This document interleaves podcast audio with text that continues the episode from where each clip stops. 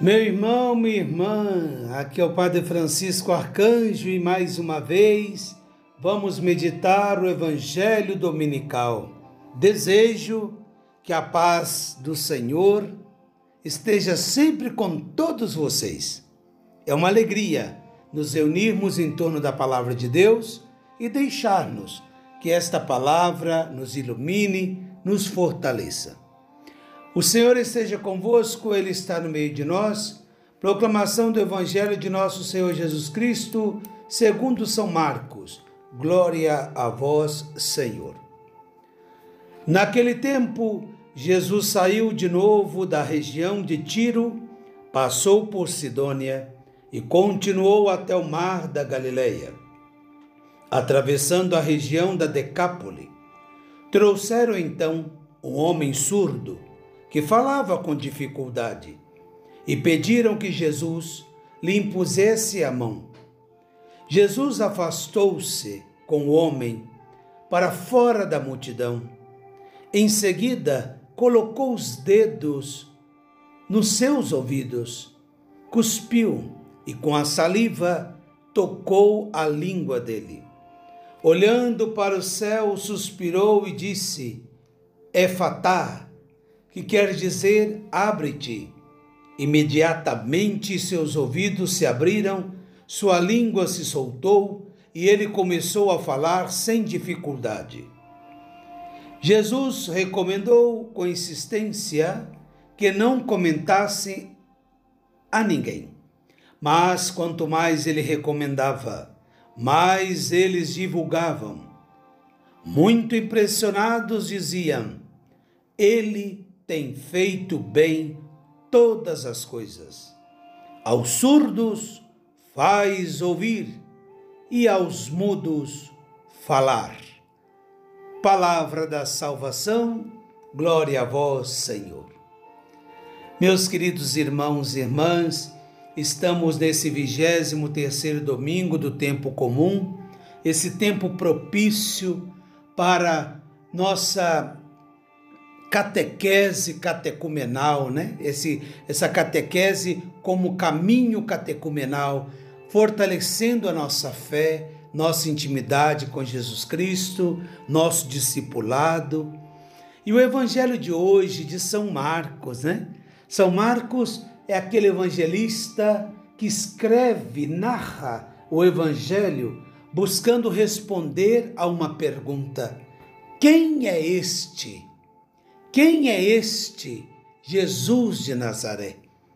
É uma pergunta profunda que nós vamos encontrar aí no Evangelho de São Marcos, a resposta na boca de São Pedro: Tu és o Cristo, o Filho de Deus, enviado de Deus, mas, sobretudo, na boca de um homem pagão, de um centurião romano, aos pés da cruz, que vai dizer verdadeiramente esse homem era filho de Deus. Então, todo o evangelho de São Marcos é um, é um caminho catecumenal para nós, nos levando a esse conhecimento de quem é Jesus.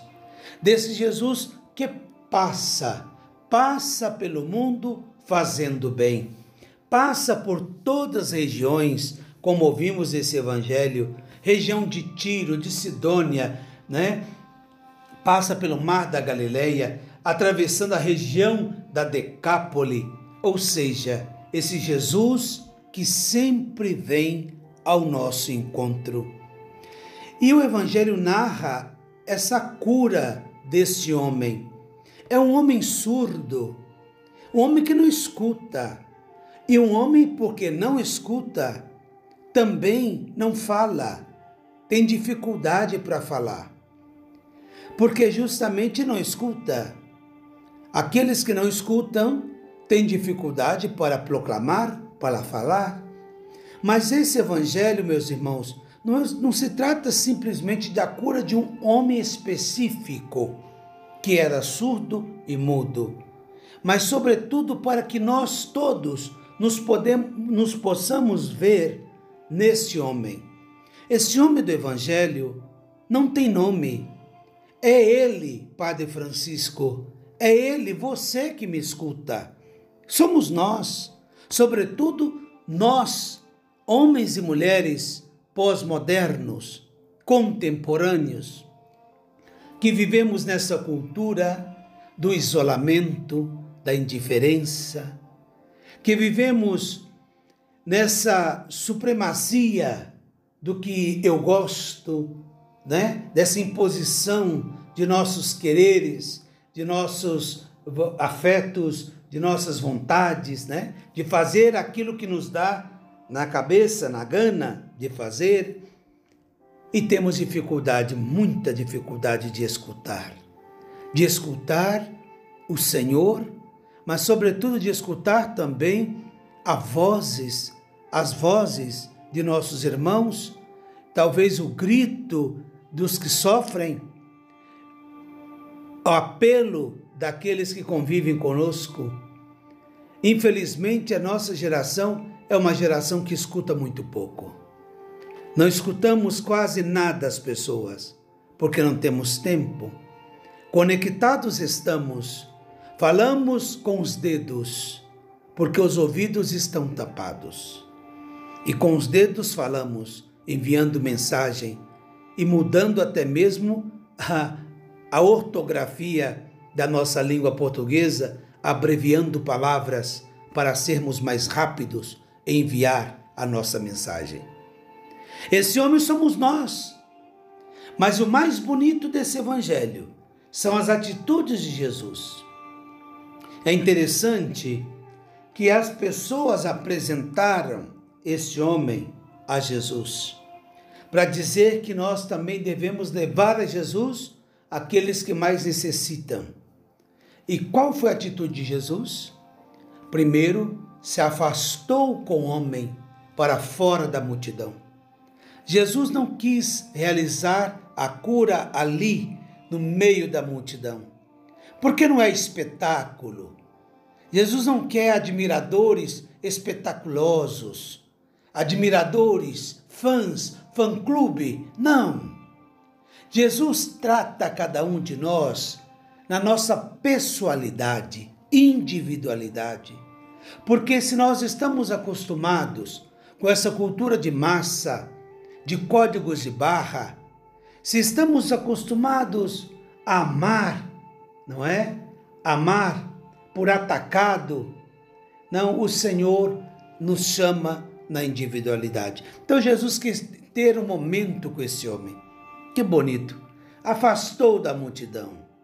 Afastar da multidão, minha gente, é ir para aquele lugar aonde esteja somente Jesus, ou seja, Deus e nós. Um deserto vai muito bem na nossa vida. Há momentos da vida que precisamos nos retirar. Precisamos nos retirar, sair do meio da multidão, sair das turbulências, sair desse tanto que a ser, fazer, para estar somente com o Senhor. Ah, meu irmão, minha irmã, que bonita atitude quando a gente é capaz de dizer não a tantas coisas, ao status, ao poder, ao prestígio que temos, né? Isso tudo nos acomoda muito. Mas sair significa recomeçar. Como é importante recomeçar, minha gente. É preferível recomeçar, passar as durezas do recomeço do que insistir com algo que não está dando certo. Do que insistir com algo que está nos levando à ruína. Talvez pela nossa prepotência, nossa falta de humildade, nossa falta de escuta aos demais. Às vezes as pessoas estão dizendo, né? Mas a gente, quando está muito em si mesmado, a gente não escuta, não escuta, não é? Então Jesus retira com esse homem a um lugar só a sós com ele, né? Em seguida, Jesus colocou os dedos nos seus ouvidos. Olha, esse homem sofria de, de surdez. Jesus colocou os dedos nos seus ouvidos para dizer que para sarar, para curar, é preciso tocar as feridas daqueles que queremos sarar. Deus toca nossas feridas. Não tem nojo, nem repulsa. Não, Ele toca nossas feridas. É preciso deixar o Senhor tocar nossas feridas. Ah, mas vai doer. Não é para fazer doer, é para sarar. E Jesus toca no ouvido desse homem para dizer que Deus é um Deus conosco. É um que se faz conosco. É um conosco. Deus não está distante de nós, lá nas excelsas alturas do céu, e nós aqui embaixo sofrendo nesse vale de lágrimas. Ele está no nosso lado, ele está aí, dentro da sua casa, está aí, dentro do seu trabalho, está aí, dentro da sua vida. Ainda que às vezes a gente não o vê e não o escuta, porque estamos nesse turbilhão de confusões, mas Ele está sempre conosco e toca a nossa ferida. E depois Jesus parece que faz um gesto que, quando lemos o Evangelho, parece que é nojento, né? Ele cuspiu e com a saliva ele tocou a língua desse homem. Ai, não. Aqui, né, a saliva aqui lembra justamente é o hálito divino, né? A saliva é o hálito de Deus. O Senhor que nos criou do barro, fez do barro homem e soprou nas suas narinas. Nós estamos vivos porque temos em nós um sopro de Deus, que é o Espírito Santo. Então, que está em nós.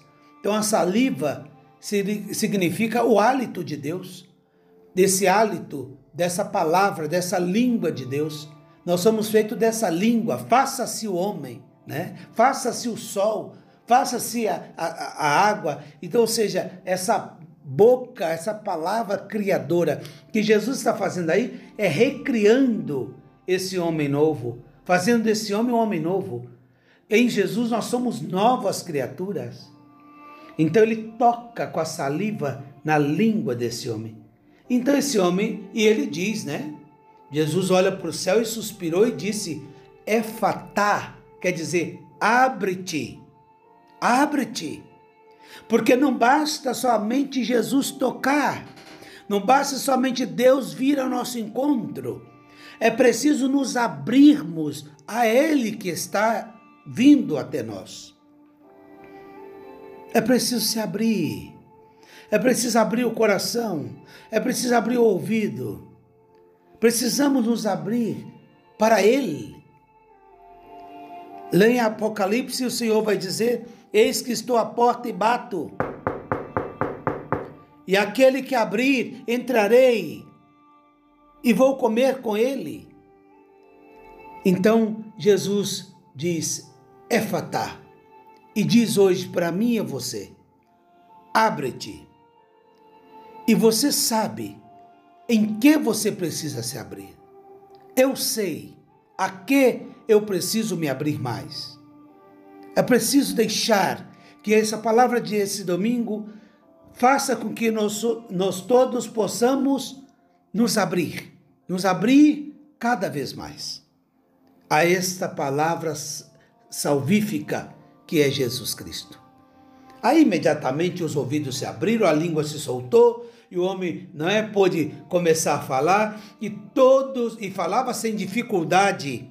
Por que falava sem dificuldade? Porque se abriu. Porque se abriu. Se abriu, não é? Eu quero aqui dar um pequeno testemunho. Porque acho que quando a gente dá um testemunho da própria vida, ajuda também as pessoas. Eu não sei se você que está me escutando sabe que vivo aqui na Espanha. E por isso, às vezes, me atropelo aí no português, porque, como a gente está o dia inteiro falando castelhano, é, convivendo com as pessoas em castelhano, e, claro, tenho convivência também com língua portuguesa, falo com muita gente do Brasil e de Portugal, porém, às vezes escapa. Mas quando eu cheguei na Espanha, passado pouco tempo que estava aqui, começou a pandemia. E eu estive aqui dentro de casa três meses, sozinho, porque tivemos, talvez a Espanha teve o confinamento mais rigoroso do mundo, que foram três meses, com autorização para sair somente para fazer compra. E quem tem cachorro em casa, um gatinho, né, uma mascota, para sacar o bicho e, bom, de fato que esses três meses eu estava aqui e ainda não falava nada em castelhano, porque eu tive que interromper as classes porque tudo parou e comecei a estudar aqui sozinho em casa. E assim estava aqui, fazendo um grande retiro de três meses. Sabe que, quando comecei a sair na rua, eu estava muito fechado eu estava fechado, evitava situações para não falar com as pessoas, porque isso me bloqueou. Eu tinha dificuldade. E isso, não que eu esteja listo, como se diz aqui, mas isto ainda está acontecendo, porque agora que eu estou vivendo o meu processo de adaptação. Olha, mais de um ano e meio depois, hein? Uma das consequências da pandemia. E isso me levou, eu está, depois eu me deparei comigo mesmo, falei, eu estou fechado em mim mesmo. Eu preciso me abrir. Porque por mais que você estude um idioma, sabe um pouco de gramática, por mais que você sabe ler, você compreende as pessoas falar, mas se você não se abre para conviver com as pessoas, você não vai falar outra língua. Nunca, nunca. E sem medo de errar, às vezes pronuncia a coisa errada, o povo cai na risada. Eu falo, falei errado, né? Sim, sim. E como é? Então é assim. Então, a partir do momento que eu comecei a me abrir mais, eu pude avançar um pouco mais. Não que eu esteja bom, hein? Mentira. É porque o povo de Deus é muito paciente. Porque às vezes o portunhol sai rasgando, hein? Então, para dizer isso, se a gente não se abrir ao novo, minha gente, a gente se definha e morre. E morre. Fechamento leva confinamento, confinamento leva à morte. A minha diocese de origem é aí no noroeste paulista, nossa diocese de Lins, nós temos aí vários confinamentos de gado. E eu brinco muito com o povo quando prego o evangelho Olha os gados que estão aí dos frigoríficos, estão em confinamento. Tão bonitos, não? Sim. Gordos, não? Sim. Pois estão ali para morrer.